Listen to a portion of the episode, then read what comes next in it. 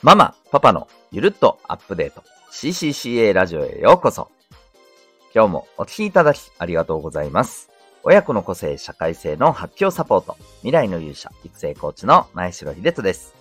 コーチングを通して変化の時代を自分らしく生きる勇気ある人を育むそんな親子のサポートをしております。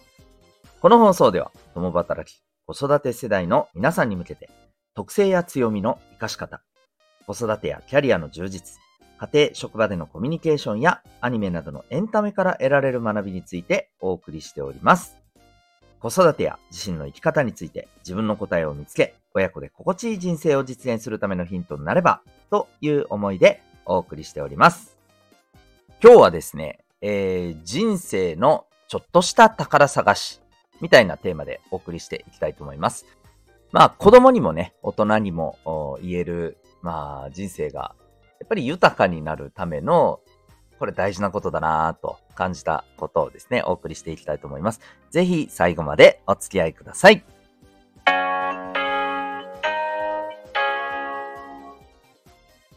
それでは今日のテーマに行きたいと思います。えー、まあ人生のちょっとした宝探しというテーマなんですけど、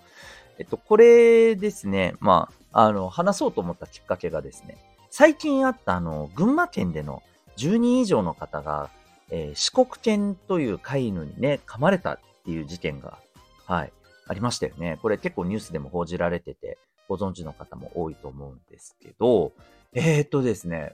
あのー、まあ、ね、例えば狂犬病の予防接種がされていなかったとかね、そういったいろんな問題も指摘されてますけど、それとはちょっと別にですね、僕、四国犬っていう犬種、何それって思ったんです。恥ずかしながら知らなくて、はい。あの、僕、昔ですね、週刊少年ジャンプのですね、あの、銀河、流れ星銀っていうね、ワンちゃんたちの物語の漫画が大好きでですね、そこで、あの、いろんな犬種出てくるんですけど、四国犬って出てこなかったな。会見は出てきたけどな、みたいなね。なんか、そういうことをちょっといろいろ考えまして、興味がなんか妙に出てきて、調べてみたんですね。うん。で、調べながら、なんか SNS も見てると、この四国犬っていう犬種がね、実はなんか気性が荒い犬なんじゃないの？みたいなこともね、言われてたりしてて、え、本当そうなのかなと思っていろいろ調べてみたんですけど、どうやらですね、これ面白いなって思ったのが、この四国犬だけじゃなくて、日本の犬種って基本的に海外の犬種と比べて、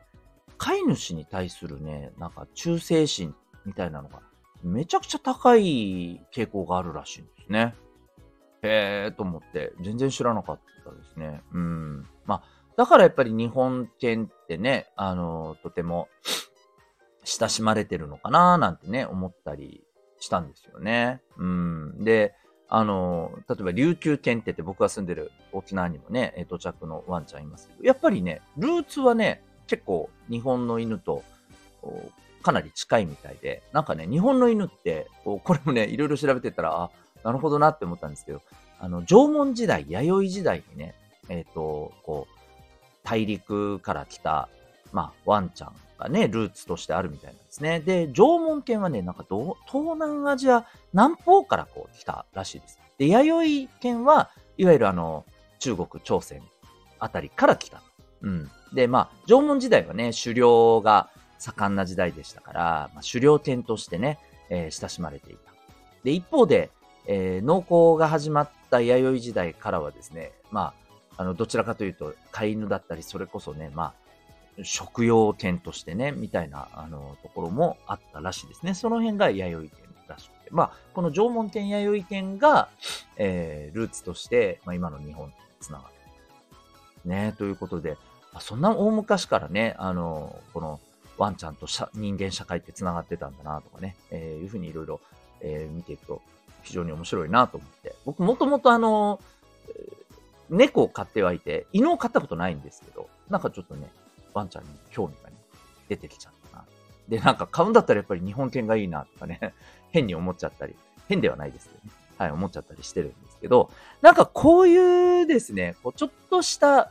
あのー、まあ、きっかけからですね、興味を持って調べていって、で、それで自分がね、えー、影響を受けて、もしかしたらね、これで僕が、あのー、興味を持って、えー、日本犬のワンちゃんをね、飼い始めたり なんかしたらね、うん、なんか僕の生活自体もね、かなりまた変わるじゃないですか。ね、あとは僕だけじゃなくて、え、家族のね、え、毎日の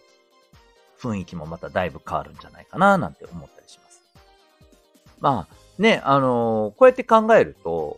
ちょっとしたきっかけからね、興味を持って、いろんな知識をね、こう、集めていくことって、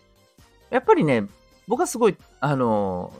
人生のちょっとした宝探しっていうふうに考えてもね、いいんじゃないかなと思うし、えー、子供や大人にね、どちらにもね、言えることじゃないかなと。うん、やっぱりこういう感覚がある人って、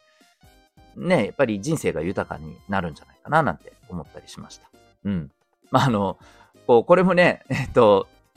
最近、あの、流行のアニメですけど、早々のフリーレンっていうね、えー、エルフで、えー、魔法使いのね、えー、めちゃくちゃ長く生きる、あの、種族である、あの、主人公のね、フリーレンが、えー、まあ、あの、勇者たちと魔王を倒した後に、えー、世界をね、旅して回るっていうね、えー、そんなお話があるんですけど、えっ、と、とてもね、あの、面白いし、あの、すごくね、なんていうのかな、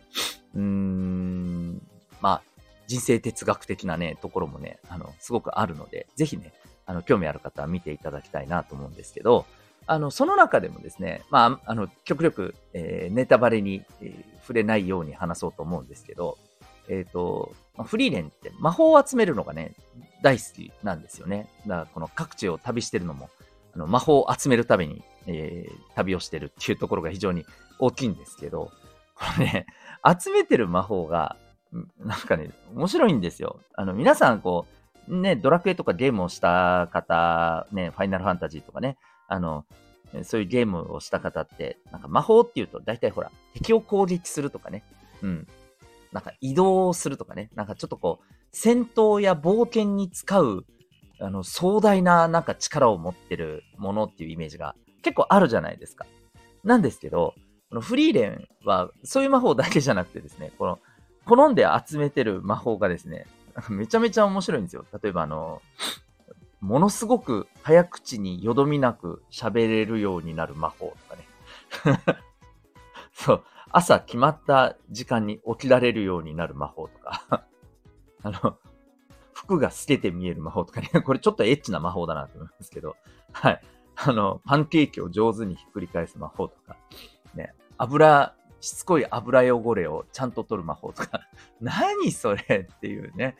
でもそういうのをね、すごく危機としてね、集めるんですよね。で、なんかね、魔法ってのはこうやって追い求めるのがとても楽しいんだよっていう。まあ、そういうね、まあ、ある種、あのこう、魔法使いとしての哲学みたいなものを持っていて、うん、でそれがね、なんかとてもね、あのこう、人生楽しんでるなみたいなね、ところととても繋がってる感じがしていて、うん、なんかね、ほんと今日の話ともね、すごく、あの、通ずるところあるのかななんて思ったりしています。はい。えー、なのでね、あの、僕は、まあ、やっぱりもうこのもうね、50近いんですけど、あの、この年になって、やっぱりね、圧倒的に子供の頃よりもですね、こう、いろんなものに興味関心を持つ感度っていうのは下がってるなって思うんですけど、えー、まあ、思うからこそですね、やっぱり、この、ちょっとした宝探しの豊かさとか楽しさっていうのは、あ、噛み締めていきたいなと思うし、まあ、なんかね、役に立つ、立たないっていうところの視点ももちろんあるんですけど、なんかね、それだけで、なんか終わったら、やっぱいけないな、なんてね、改めてね、思ったりしましたね。うん。はい。なのでね、ちょっとしたことからね、まあ、今せっかくネットでいろいろね、気軽に、本当に10分15分あればね、探せるような、あの、知識っていっぱいあります。まあ、今日僕が話したこの、ね、四国圏からの知識もね、もう本当にね、ものの10分15分で調べて、へーって言って分かったようなね、話なんですよね。なので、ぜひね、あの、この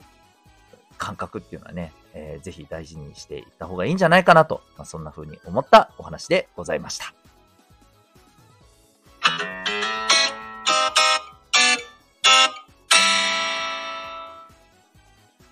はい、本編をお聴きいただきありがとうございます。え今日は日曜日ですので、えー、このゆるっとアップデートのラジオの方でお送りしましたけれども、科目堂の方はですね、えー、ママ、パパのレベルアップコミュニティということで、えー、もう少しね、あの、学んで成長したいという、方向けの放送となっております。え、ただこれはですね、メンバーシップの登録をされた方が、え、全部の内容を聞けると。で、また、あの、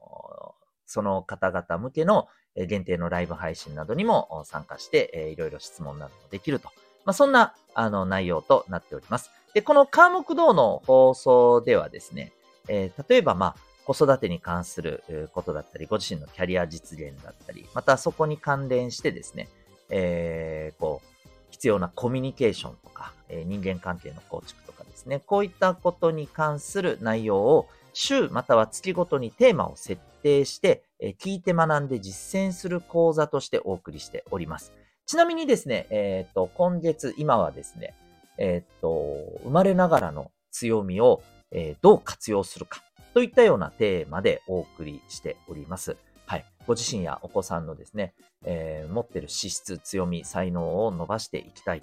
という方はですね、ぜひ、えー、お聞きいただけたらお役に立てる内容になっております。えー、月額700円でですね、えー、メンバーシップ登録、えー、受け付けておりますので、興味ある方はですね、ぜひぜひ、あの、気軽にお申し込みいただけたらと思います。かなりお得な内容ではないかと思います。ぜひぜひお待ちしております。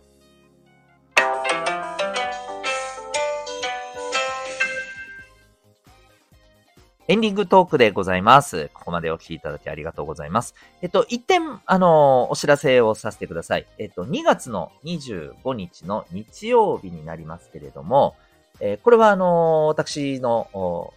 住んでいる沖縄でのですね、まあ、イベントになるんですけども、えっと、宜野湾市のですね、えー、プラスシンクカフェというお店でですね、えー、私と、あの、妻と、えー、夫婦でのですね、えー、親子向けのコミュニケーションのワークショップを開催いたします。えー、特にですね、えー、進学を控えている小6生または中3生ですね。はい、特にもうあの、受験の結果が出てですね、進路が決まってる、えー、お子さん特にね、おすすめです。ぜひ親子であの参加してですね、えま、自分の特性、強みを知りながら、コミュニケーションについて楽しくワークを通して学べる内容となっております。え、興味ある方はですね、概要欄にリンクを貼ってますので、そちらから詳細などをご覧になってみてください。はい、ということでですね、もう本当あの、三寒四温という言葉が合うような、もうね、本当あの、暖かくなったり寒くなったりっていうのをね、繰り返している、えー、季節になってまいりました。あの、ぜひ皆さん、えー、お体ご自愛いただけたらと思います。え、それでは最後までお聴きいただきありがとうございました。また次回の放送でお会いいたしましょう。学びようき一日を